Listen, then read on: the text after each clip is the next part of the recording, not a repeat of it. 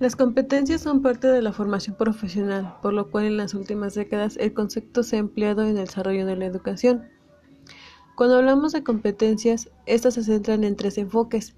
El enfoque conductista, que manifiesta la importancia de la observación, nos habla sobre el desempeño afectivo del trabajador.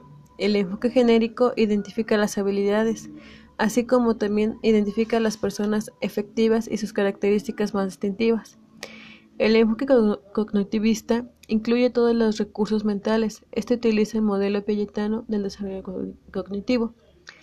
Para apoyar las creaciones del proyecto Tuning, este propone programas basados en resultados de aprendizaje, que son descritos en términos de competencias genéricas. Esto sirve como un punto de referencia para el diseño de currículum y de evaluación para desarrollar programas de estudios comparables.